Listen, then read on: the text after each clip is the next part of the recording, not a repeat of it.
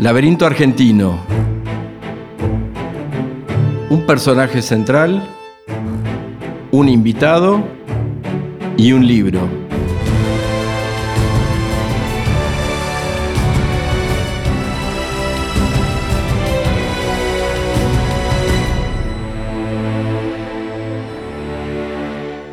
¿Crees que te va a traicionar? No tengo dudas. ¿Y dónde termina toda esta lucha? Empiezo a temer que deberá pasar aún mucho tiempo para que esta tierra se dé una constitución republicana. Quizás no haya corrido la suficiente sangre. Pero Mariano, no invoques a la violencia. Lo que ocurre es que la violencia es nefasta cuando hay un orden. Pero ese orden todo pueblo se lo gana con alguna dosis de violencia. Porque un orden no es más que un conjunto de preferencias que están en la cabeza y en el espíritu de un grupo de personas. Y esas preferencias seguramente son opuestas, o como mínimo distintas a las de otras gentes, de manera tal que siempre habrá una lucha para imponer ese orden original. Y hasta que uno no venza, no se imponga, no habrá orden. Hay cierta sangre cuyo valor es insustituible. Todos los grandes pueblos han pasado por ese necesario purgatorio. Hemos escuchado en la voz de mi socio Paul Dugal un párrafo del libro Mancha Venenosa, escrito por Marcelo Joffre, que trata de un personaje que hoy vamos a tratar en nuestro episodio de Laberinto Argentino. Marcelo Joffre es un autor que nos visita y un verdadero gusto que nos vamos a dar hoy, Paul. Abogado, ensayista, novelista, historiador, integra el Instituto Moreniano de Historia, conduce programas de radio y televisión y ha dirigido suplementos de periódicos, ganado premios, escrito en medios de alta circulación como La Nación, como Clarín, en definitiva, un hombre de la cultura que nos privilegia hoy con su presencia. La idea es conversar un poco de estas dos novelas, de Mancha Venenosa y El amor sigue en Sin Nosotros, que son dos novelas publicadas por Marcelo Joffre, pero hablemos un poquito del párrafo que acabas de leer. ¿Quiénes son los, los interlocutores en ese diálogo? Ficto. Este es un momento eh, crítico en, el momento de la revolución eh, que acaba de, darse. Esta es una conversación ficticia entre Moreno y, y un amante que está preocupada por el avance radical que está tomando el comportamiento de Moreno y Moreno insiste en el uso del derramamiento de sangre, llamémoslo, para instalar un cambio de, orden. Digamos, la revolución, él lo dice a lo largo de la obra, la revolución significa un cambio de orden y, eso requiere probablemente la violencia. Marcelo Joffre, en estas dos novelas de las que vamos a hablar hoy, necesita del contexto histórico. Él trata de vislumbrar cuál es la Argentina en la que vivimos y ese contexto histórico es eh, el escenario en donde sus historias tienen lugar. Son historias que en la superficie toman melodías diferentes, pero que tienen muchos registros comunes. Y nos interesan mucho para modelar nuestro laberinto argentino. ¿Por qué? Porque se funden los dos vectores sobre los que nosotros armamos el programa, el talento y el registro de una época. Desde los contornos algo borrosos de Mariano Moreno. Vos lo hablábamos cuando preparábamos el, programa, e, e, es, ese, ese, perfil algo difuso que Mariano Moreno tiene entre, entre los habitantes de nuestra Argentina de hoy y hasta el pasado más reciente de nuestra política urgente, eh, desde la mayor flexibilidad que permite el arte y la narrativa, vamos a seguir buceando en nuestra idiosincrasia. creo yo es un personaje fascinante, Moreno, es eh, en un sentido el gran revolucionario de la Argentina, que aparece eh, casi como una flor, tiene un, periodo de brillo de relativamente poco tiempo y su actuación en la, como secretario de gobierno son meses, son, ocho meses, y sin embargo la marca de él en este espíritu de mayo este, queda con nosotros hasta hoy. Creo que va a ser un placer profundizar la vida de este hombre y su legado este, con Marcelo Joffre.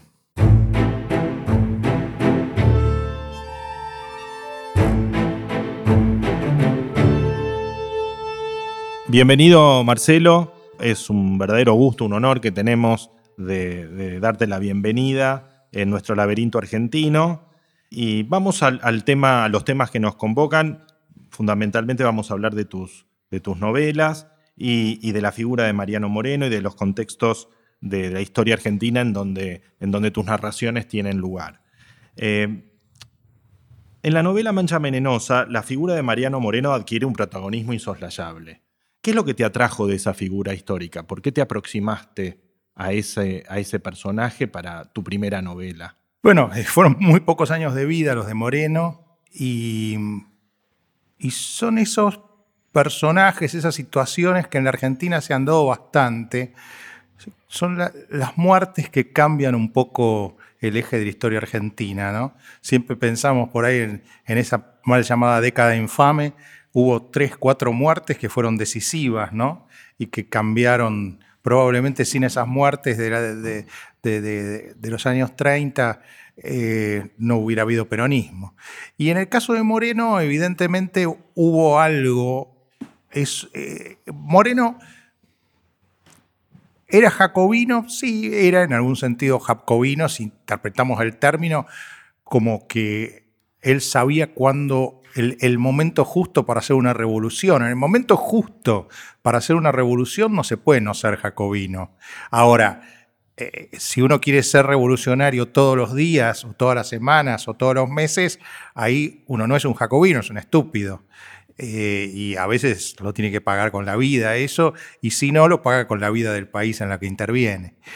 En el caso de Moreno me parece que estaba interviniendo en un momento justo, en un lugar justo, y era básicamente un liberal, ¿no? A mí siempre me, llamó la atención cómo lograron tergiversar eh, algunos, eh, este, algunos escritores de historia eh, la, la, vida de Moreno, la, ideología de Moreno, convirtiéndolo en una especie de número cero de, los montoneros, ¿no? Porque si uno ve, uno va a la realidad y ve que era Moreno, Moreno estudia en Chuquisaca, una universidad que si bien estaba muy influida por, por la Iglesia Católica, él logra, él logra ir a la biblioteca y leer libros que en principio estaban prohibidos para la Iglesia, y lee a, todos los liberales españoles, lee a los, liberales franceses, él traduce el contrato social de Rousseau, eh, él traduce, y yo vi personalmente estas traducciones, porque eh, en su momento quien, quien, las tenía, el coleccionista que las tenía, eh, yo me tuve que mostrar interesado en comprarlas, como lo digo ahí en, la novela, para, para, poder estar en contacto con esos manuscritos originales de, de Mariano Moreno. Tradujo también la Constitución norteamericana. Por eso ahí es donde un poco está la cuestión de que evidentemente desde el momento de la muerte de Moreno hasta el momento en que se constitucionaliza la Argentina pasa más de cuatro décadas. Entonces hay algo que Moreno quería y que no se termina de fraguar en los pocos años que él vive. Entonces, eh, eh, la tesis que él hace en Chuquisaca es sobre la abolición de la mitad y el yanaconazgo. Eh, él cuando él establece acá el periodismo, la, gaceta, eh, hay eh, los, artículos de la Gaceta específicamente son artículos en donde habla de, la libertad de comercio, de la libertad de, los bienes, este, de la seguridad jurídica, es decir, todas las características nítidas de un liberal la famosa representación de los hacendados, respecto de la cual se duda de si efectivamente él, si fue él y Belgrano, si fue otro, bueno, en todo caso es un escrito jurídico, ¿no? Eh, o sea, ellos, este, pero era justamente, era un escrito que, que en todo caso fue reivindicado por Mariano Moreno y que de algún modo lo que quería era la libertad de comercio, es decir, que no hubiera un monopolio ¿eh? con un solo lugar. Es decir, casi todos los indicios llevan a pensar que Moreno era un liberal. ¿Por qué los que dicen que no era un liberal, de dónde lo sacan? Lo sacan de este, un escrito que evidentemente es apócrifo, que no tenía la letra de Moreno, eso quedó probado, que no tenía la letra de Moreno, que es el plan de operaciones, en el cual hay media carilla, media carilla en, eh, este, en la cual habla de cierta intervención estatal en la economía para un momento de guerra. Es decir, llamar a Moreno intervencionista, jacobino en el sentido este, eh, económico, etc., es un verdadero disparate. Es un verdadero disparate. Marcelo, sí, yo te escucho y les cuento a quienes nos, nos, están escuchando, las teorías conspirativas rodean la vida de Moreno y es esta idea de la conspiración de la que está detrás de su novela. Su novela la escribiste ya hace algunos años. Bastantes, ¿no? Bastantes años. más de 15, ¿no? 16, 17. Es una especie de código da Vinci con la misteriosa, o, por lo menos la, las circunstancias dudosas eh, eh, de la muerte de Mariano Moreno, y efectivamente detrás. Pero hay, hay una conspiración internacional lo recomiendo porque es de una lectura muy ágil, eh, muy entretenida, pero en el fondo eh, es una exploración, a mi juicio, de, este personaje del cual sabemos muy poco realmente, creo yo, los argentinos. Una vida efímera, vos empezaste diciendo, fueron muy pocos años. Contanos un poco, de, Moreno ni siquiera es de, las elites, es, es, más bien viene de una clase media, se podría decir. Clase media, sí. Este, y sin embargo, debe haber sido brillante, pues vos acabas de contar que traduce el contrato social que es francés y después eh, eh, traduce... La constitución norteamericana. Que es inglés, o sea, era, es rarísimo para, para, esa época. Sí, bueno, el hecho de que en Chuquisaca le permitieran eh, ingresar a la biblioteca y leer libros prohibidos también demuestra que evidentemente el tipo era un superdotado. Ahora, un personaje también eh, raro. Él, hay un momento, por eso está contado en el libro y muchos pueden pensar que, que es eh, ficción. Él se quiere ir. Él se quiere ir a España. Él se quiere ir a vivir a España. Por eso le manda la carta a Carlos IV pidiéndole trabajo. Esa carta es real, yo la vi. Yo vi una, una, una, copia, mejor dicho, de esa carta. Este, porque la carta se supone que le llegó a Carlos IV el original. Después ahí aparece una, una carta que le manda a Goya este, haciéndose pasar por Carlos IV. La intercepta Goya. Sí, eso ya no voy a decir si es verdad o no. Pero era necesario porque la Argentina tiene el triste privilegio de ser el país donde más Goya se destruyeron de una sola vez. Ah, no. ¿No? Que fue el día ese en que primero este, devastaron la biblioteca socialista en la época de Perón y después se dirigieron al Jockey Club, rompieron la Diana Cazadora, que si a uno iba uno al... era el Jockey Club de Florida, ¿no? Si uno va hoy al Jockey Club de Posadas y cuando va entrando ve la Diana Cazadora toda rota que está reconstruida. Y los tres Goya eran Goyas importantes, ¿eh? eran Goya, uno de los cuales hay uno parecido en el Prado, en el Museo del Prado. Y bueno, tres Goyas de una sola vez. Eh, bueno, vos de alguna manera eh, en Mancha Venenosa eh, jugás con una doble pesquisa, ¿no? Hay, hay, como un intento de responder a ese interrogante que es el Moreno y su muerte, Sí, la bisagra es Goya, tal vez, porque... Y, después, tenés, y después tenés una conspiración en el presente con también un asesinato que detectives improvisados tratan de descubrir su, el culpable. el episodio inicial de, Mancha Venenosa es un episodio que le pasó a alguien eh, este, conocido mío, o sea, es un episodio real. Una, estaba sentada una persona a una mesa en el bar El Libertador, haciendo tiempo, una, una profesora, los famosos profesores taxis que tienen que hacer tiempo entre mm, una clase y la otra. Una clase y la otra, ir de un colegio al otro, tomando un cafecito y de pronto ve que un tipo eh, en, este, sentado a una mesa cercana se derrumba. Y eso te disparó ese, esa idea entonces, y, van un montón de personas, se, acercan en la realidad, esto pasó, se acercan, y uno de ellos era un actor de la televisión, un actor de reparto de la televisión, ah. el que se acerca, según el relato que me contaron a mí. Y entonces yo digo, esto, hay, hay algo acá, ¿no?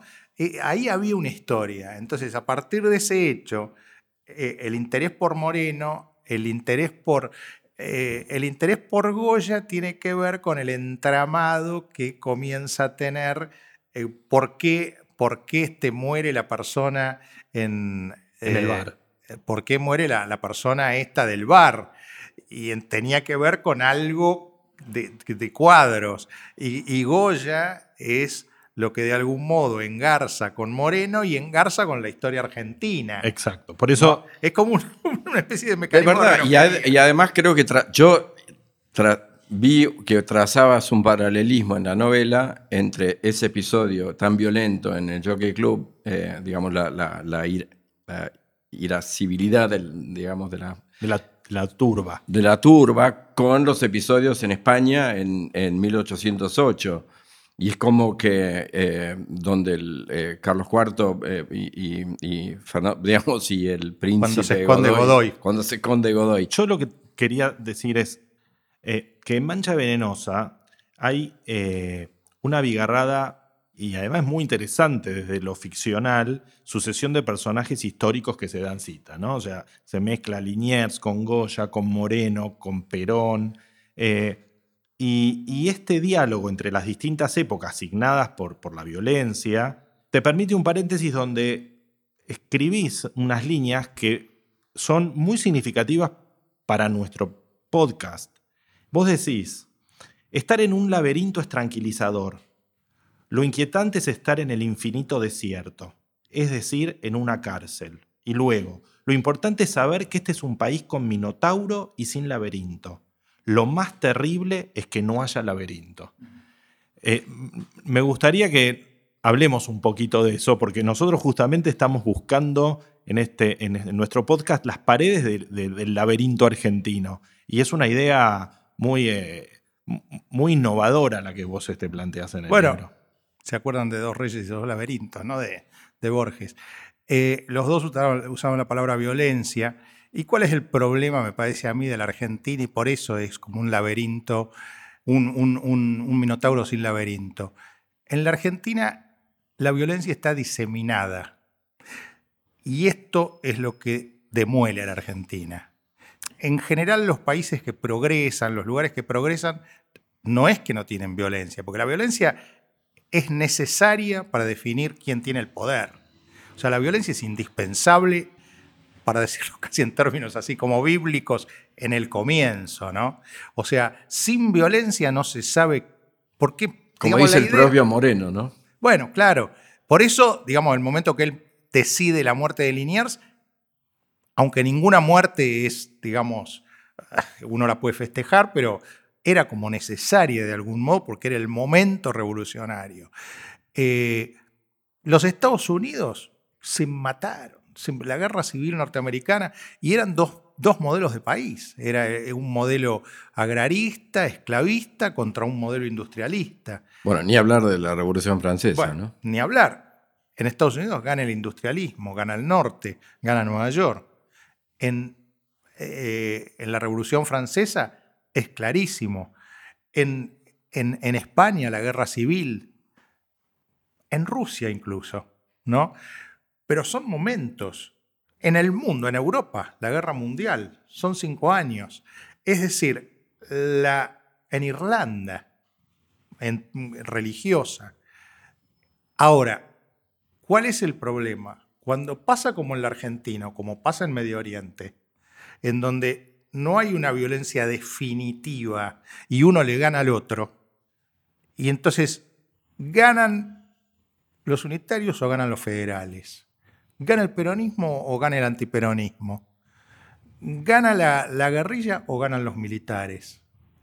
¿Ganó el kirchnerismo o perdió el kirchnerismo? Entonces, nada es claro. Nada es claro. Entonces, la violencia, ¿qué- ¿por qué, por ejemplo, por qué logra Estados Unidos incorporar a Alemania, Japón y a Italia a la idea democrática después de 1945? Porque le dieron un escarmiento memorable. Entonces no había más remedio. Los tipos dijeron, bueno, vamos a incorporarnos a estas ideas, a los derechos humanos, y lo hicieron.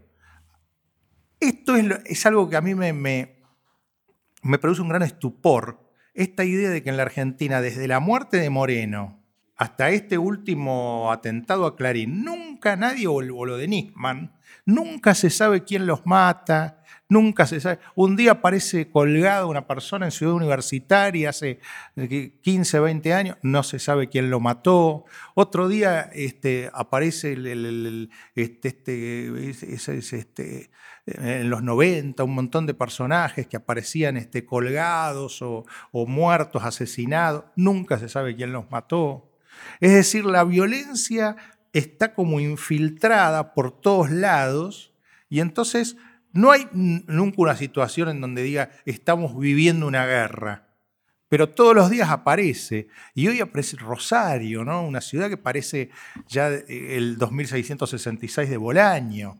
¿no? Una, una ciudad colonizada y, este, alambrada por, por el narcotráfico en un opaco entramado con la policía y la política. Entonces, esto, digamos, este tipo de violencia a mí me preocupa mucho más que la violencia constituyente. Porque la violencia constituyente, aunque sea duro decirlo, porque hay muertos en el medio y los muertos nunca pueden celebrarse, la violencia constituyente es decisiva para saber quién gana y quién pierde. Si hay una vaca y dos personas y no se ponen de acuerdo sobre cómo separarla, y bueno, se tienen que matar entre ellos y el que gana decide qué se hace con la vaca. Vos decís, no hay vencedores ni vencidos. No hay vencedores ni vencidos, pero es todavía peor, porque los vencidos se consideran vencedores. Y los, los vencedores no terminan de convencerse de que ganaron. Es, es un, un, verdadero aquelar el país. Ahora, volviendo con este esquema conceptual del uso de la violencia, digamos, para dirimir un cambio de orden, eh, Mariano Moreno no es una persona violenta, por lo menos hasta 1810, ¿no? Es un, es un eh, abogado exitoso, eh, importante, consultado.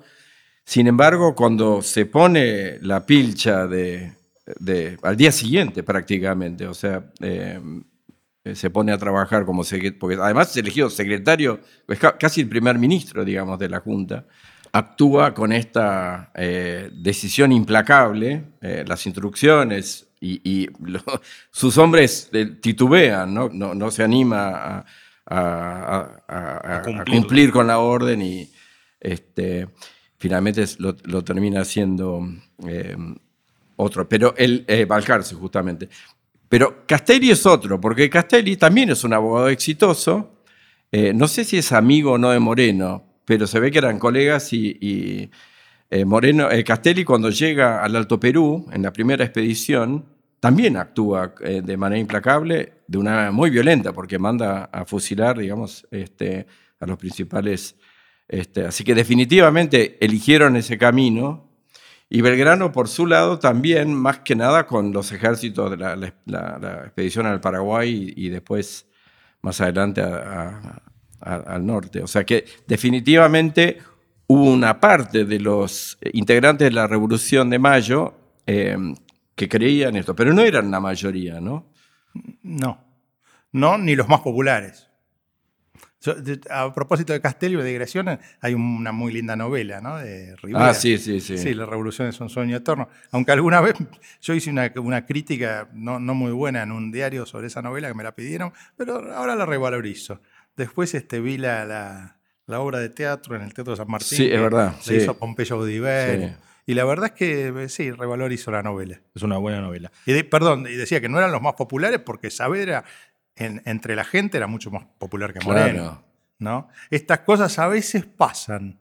Si uno va hoy a Moscú ¿no? y uno ve el, el féretro de, bueno, no el féretro, sino el cadáver de Lenin ahí embalsamado, haciendo, haciendo los turistas una cola bárbara. Y Stalin está ahí atrás, una cosa más chiquita.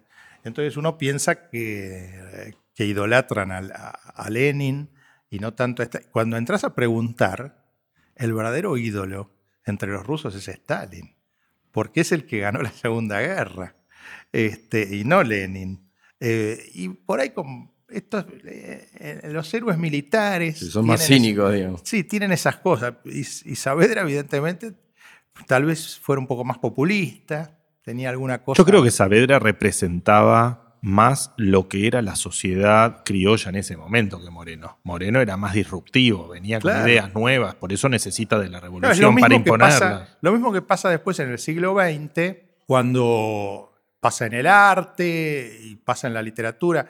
Historia de una pasión argentina, por ejemplo, de Maggia, un tipo que viene de la clase alta, es impresionante porque es contra la inmigración y a favor de las estancias, es reaccionario, o sea, quiere una Argentina pre-roca, ¿no? Pre, pre, este, pre Pellegrini.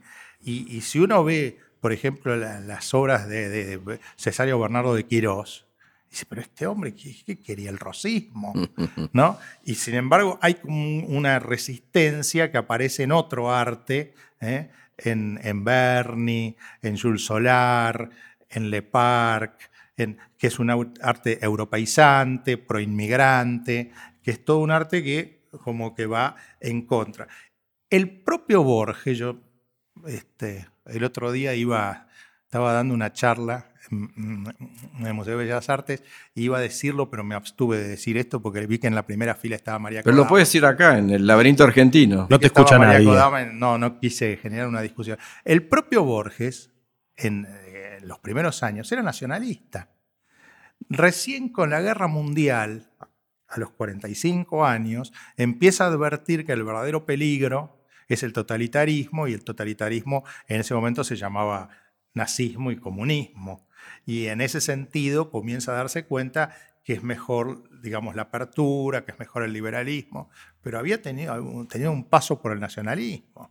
¿no? Entonces, este, esto se daba también en, me parece, esta tensión se daba también en el, en el, siglo, en el siglo XIX y esa tensión también se refleja en gran medida entre los que querían constitucionalizar la Argentina y los que no querían, ¿no? Sí. Eh, quería aprovechar el- tiempo para hablar también de tu, de tu otra novela, El amor sigue sin nosotros, en donde, Como de las novelas es la que yo más quiero. sí, me lo comentaste y la leí con mucho detenimiento porque venía con tu propia recomendación, así que la disfruté mucho. Eh, y es una novela en la que nos contás acerca de una gran estafa, ¿no? Eh, pero en el trasfondo eh, es como que forma parte inescindible de tu, de tu macrocosmos. Nos contás del proceso militar, de la búsqueda trunca de un amor desaparecido, de falsas ideologías, de grandes imposturas. Eh, te quería preguntar, ¿esta gran estafa forma parte de ese no laberinto del que hablabas antes? ¿Hay- ¿Podemos trazar un paralelismo en ese contexto? ¿Es un espacio abierto sin reglas eh, lo, que, lo que genera en estos personajes ese, esa búsqueda de, lo ilícito, de, de lo no... Mira, yo te diría, a grandes rasgos sí, pero me parece que el amor sigue siendo nosotros es algo más específico, que es, eh, para, resumir un poco el- el- la trama de El amor sigue siendo nosotros, es un muchacho que en los años 70, muy jóvenes, 16 años, se enamora de una chica de 17, la chica está metida en una organización eh, guerrillera, ilegal. Él no tiene ni el más mínimo interés porque no entiende nada de política, no sabe nada. Pero la chica sí le habla de toma de posición, de, de toma de conciencia. Él simplemente estaba enamorado. El personaje de esta novela, Evaristo, y, y su amante Laura, están generando una empatía con el lector, ¿no? Porque uno se siente identificado, es una historia de amor, eh, hay mucho humor en la, en- en la novela, es muy divertida, eh, uno se va, va empatizando y, y de pronto uno se pregunta, ¿dónde empieza y termina la picaresca y, la vivada criolla y empieza la antijuridicidad, ¿no? Como vos decís, para no spoilear, hay, hay un tinte trágico que empieza a, desarrollarse en las últimas páginas, ¿no? También. Sí, es una, es una mezcla de... Es una novela y un país tragicómicos.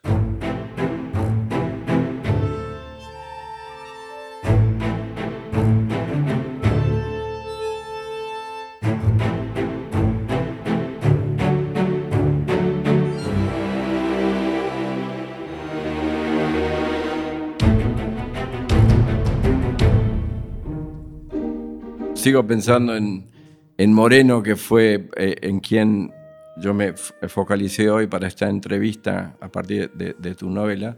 Y yo, yo le decía a Jaime antes que llegues, ¿cómo reaccionaría Moreno, el republicano, el arquitecto, quizás el primer arquitecto constitucional de la Argentina, o de lo que después fue la Argentina, cuando ve a qué hemos llegado hoy, estos 2000 al, al que referís en tu segunda novela. Y novelísticamente hablas eh, de tres grandes novelas, ¿no? de, de, de, de, Roa Bastos, de García Márquez y, y de, y de Vargallosa. con la fiesta, del, la fiesta del Chivo. En realidad había dos novelas para citar de Vargallosa. Casi la dejas picando como diciendo faltaría la, la, la cuarta gran novela. ¿Eh? Sí, sí, hay cosas muy impresionantes. Sí, en ese artículo yo digo que todos estos dictadores en general no dictan leyes, sino que las, las, dicen, eh, lo cual metaforiza su analfabetismo, pero este, al mismo tiempo metaforiza también que ellos sienten que su presencia no se inscribe en el tiempo, sino que se inscribe en la eternidad. Entonces ellos pueden dar así este, las órdenes, no necesitan ponerlas sobre piedra, les basta emitirlas. Por eso el otoño del patriarca, por ejemplo, cuando uno lo lee, no tiene, no tiene temporalidad. Es, este, no, no, está enclavada en un momento, en, un, en, un, tiempo específico. ¿no? Este, y estos dictadores son así. Este, y la verdad, el problema es que nos arruinan la vida. Podría haber agregado ahí la de Odría también, este, de Vargallosa, este, la, conversación en la catedral, ¿no? Ah, sí, sí. Cuando se este, jodió el Perú. Claro. Pero, em, Lo que pasa es que no quería, ya, ya con tres ya había puesto bastante. Pero, digamos, lejos esa imagen de lo que yo creo em, buscaba sancionar Moreno eh, en esos primeros meses de la revolución, ¿no? Él quería eh, ir hacia una... él, quería establecer un orden y y quería, este, bueno, me parece que es, es de, los primeros que empieza a introducir la figura del pueblo, con mayúscula, como entidad de la en el cual depositar la soberanía frente al, al vacío, digamos, de, eh, de la monarquía española, que a todas luces era decadente y, en serios problemas, de, cualquier forma. Eh, sin embargo, empieza en la Gaceta, y lo contás vos en, estos diálogos que recuperas em, en esta etapa entre la segunda mitad de 1810, él está casi conversando con el pueblo, entre comillas. Pero bueno, pero después se va. Y vos dijiste al principio que él pensaba, yo, es tan efímera y es tan potente la, la actuación de él Em, sí, su actuación pública, eh, podremos decir que es, un año y medio, dos años, o sea, nada, o sea, Es, nada. Y su actuación, podríamos decir, eh, más allá de pública, podríamos decir eh, relevante, es a partir de que él se va en ese viaje a, este, a Chuquisaca, fin del siglo XVIII y, vuelve, y, bueno, y su muerte, ¿no? Vuelve a la Argentina y, este, y, su muerte en 1811, es decir, son, son 11 años con toda la furia, digamos, como que tienen cierta relevancia. Si uno lo piensa en términos de, hoy, 11 años, ¿no? Es nada, No es nada, ¿no? Y bueno, toda una, una familia que queda pobre, porque la, la mujer al poco tiempo tiene que rematar a las, a las esclavas que tenía porque no tenía plata para comer, ¿no? No, es tremendo. En estas teorías conspirativas que surgen de tu libro, pero además de, la historiografía eh, nuestra, hay varias teorías de qué es lo que le termina pasando a Moreno. Yo, yo, no adscribo de modo decisivo a que lo mataron, a la idea de que lo mataron. Simplemente es una hipótesis, una hipótesis verosímil. Más bien a lo que sí, este, en, la posición en la que sí me coloco, es la posición de que es inquietante que ningún crimen se esclarezca. Esta es un poco la cuestión. Porque uno ve, uno ve ahora, por ejemplo, eh, pasa lo de Charlie Hebdo. ¿no? Y a los dos días se sabe quiénes son los asesinos. Está bien, bueno, eh, es otro, otro mundo. Aparte, actúan inmediatamente con cierta violencia, van los más. Eh, pero pasan estas, estas cosas, inmediatamente se saben quiénes son los asesinos. Acá eh, unos chapuceros tiran unas bombitas y, pasan los días y no se sabe nada. O sea, parece que estuviéramos viviendo en un lugar de bueno, contaste el caso de Juancito Duarte, ¿no? El caso de Juan Duarte está contado ahí, sí. es que esa es otra, ¿no? ¿Cómo? Eh, parece evidente que a Juan Duarte lo, lo, lo, mata el peronismo, lo, manda a matar el propio Perón. Que dicho sea de paso, como para reivindicarlo a Perón, en algo al menos. Eh, si uno mira la corrupción, el desarrollo de la corrupción desde los 90 hasta acá, y uno lo compara con ese periodo canónico del peronismo, en ese periodo canónico no es que no hubo corrupción, hubo, pero infinitamente menor, casi nada. Y el propio Perón lo dijo en un momento, dijo, eh, si quieren robar, roben, pero donde se descubra, yo lo saco inmediatamente. Y en el caso de Juan Duarte no lo sacó así nomás, lo limpió, parece. Sí. ¿No? Porque a, a todas luces la, yo estudié el expediente y parece este, bastante probable que estaban. Pero cualquier parecido con las cosas que pasaron ahora con Nisman o, son es, increíble. Claro, no, yo no digo que no pase en otros países, porque por ejemplo lo de Aldo Moro en Italia, pero pasa mucho, mucho menos. ¿No? Acá pasa todos los días. O sea, parecería que este, es posible cualquier cosa, es posible cualquier cosa. El relato y la, sobreescritura del relato y todo queda en, Sí, yo ayer, por ejemplo, ayer el mito se escribe en la piedra, ¿no? Y queda como petrificado. Yo ayer, en el artículo este que saqué ayer en La Nación, señalo el caso del, asesinato o muerte de Aramburu. Y es muy llamativo porque toda la sociedad compró una versión, una versión escrita por los montoneros. O sea, los montoneros escribieron en 1974 en El Descamisado la versión de que ellos lo habían matado en el sótano de Timote y toda la sociedad compró esa versión muy probablemente falsa por un montón de indicios. Es decir, en, ese sótano de Timote no daban la, distancia para la distancia a la cual le fueron este, eh, eh, de, los disparos, porque este, hubo testigos que lo vieron a Aramburu en el, en el hospital militar con un infarto el, día siguiente del secuestro, porque es inverosímil pensar que un tipo como Aramburu, un, general como Aramburu, en los años 70, después de todo lo que había pasado, no supiera identificar a tres militares de tres chicos de, que, no tenían la, menor noción de qué era el ejército.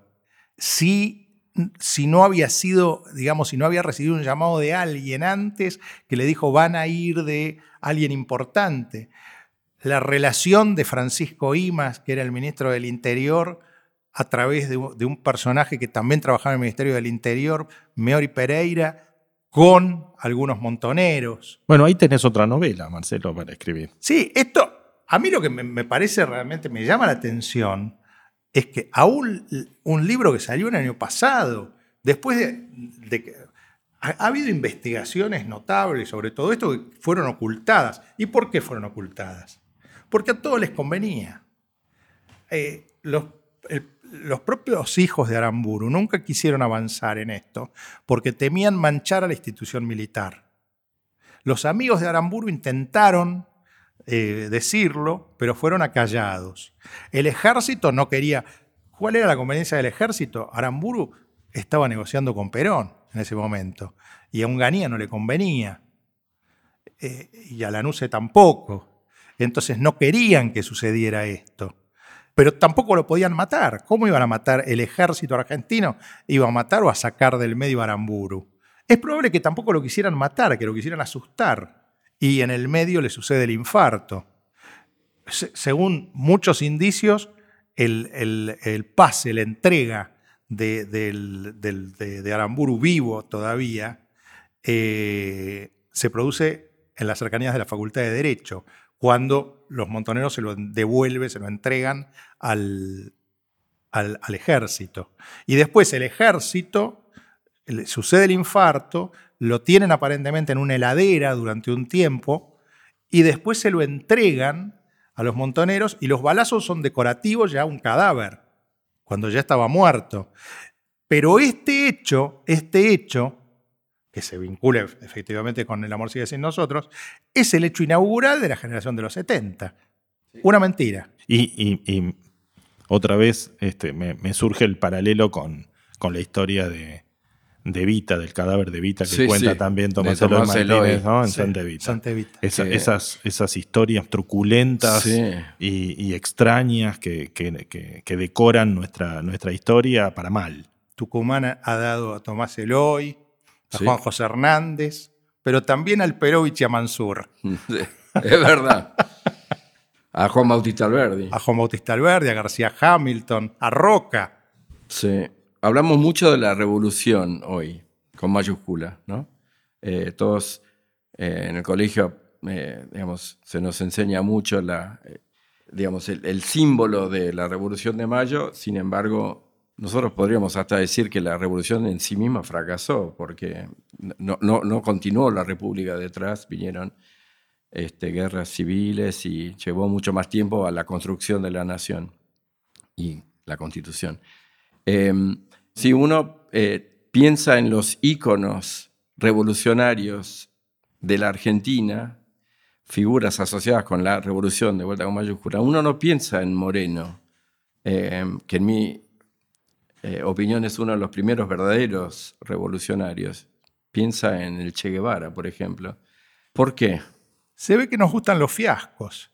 Eh, el Che Guevara, ya cuando estaba en la escuela, quiso hacer una, este, una producción de Gamexane con talco. Fracasó. Se recibió de médico, nunca trabajó de médico. Salió a andar por, Latinoamérica, primero con, un amigo, lo terminó abandonando. Después con Granados, bueno, se enganchó en otra cosa, también lo dejó por ahí a Granados.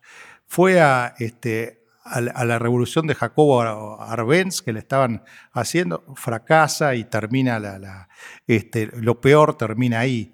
Va este, a Cuba, quiere este, este, terminar con industrializar Cuba como ministro de Industria, eh, fracasa la, cosecha de la zafra y la industrialización nunca se produce. Eh, va a como padre tiene, tiene un hijo con una peruana, después varios hijos con Aleida March, y prácticamente no los puede educar porque se tiene que ir de Cuba, o sea que también fracasa como padre. Cuando se está muriendo la madre no puede volver a la Argentina y no puede este, velarla, es decir, que fracasa como hijo. Eh, cuando él le pide a Fidel Castro que este, vayan con, eh, eh, con Mao Zedong, con, con con los chinófilos, digamos, con la, idea de, este, de China. maoísta. Maoísta.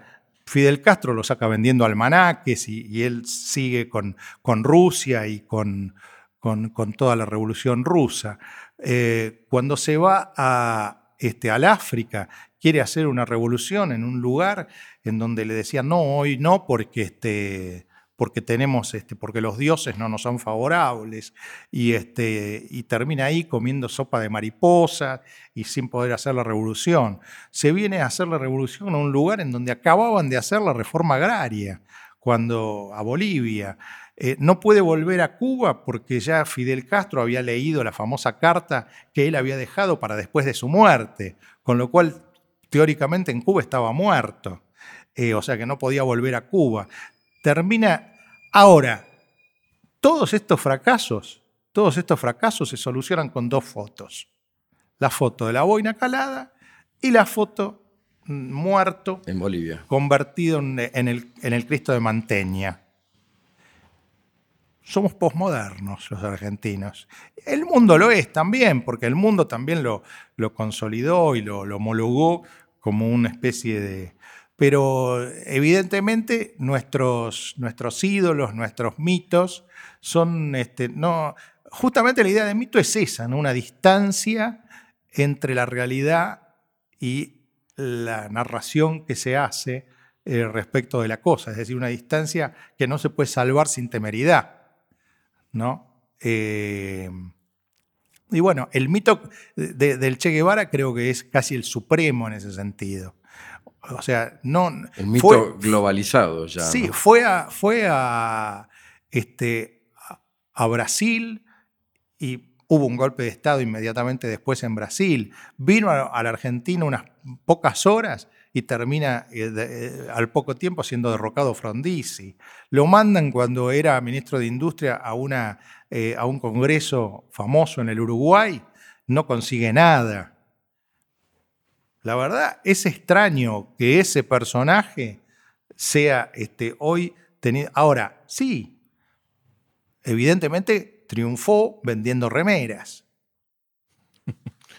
Bueno, Paul, Estamos llegando al, final del programa. Vos siempre tenés un, pedido para nuestros invitados para.